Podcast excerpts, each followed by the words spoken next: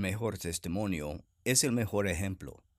Segundo de Corintios 6, versículo 3 dice, En nada damos mal ejemplo a nadie, para que nuestro trabajo no caiga en descrédito.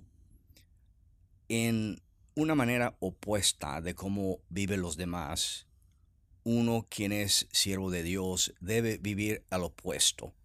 Debe soportar con mucha paciencia eh, las inmadureces que otras personas tienen.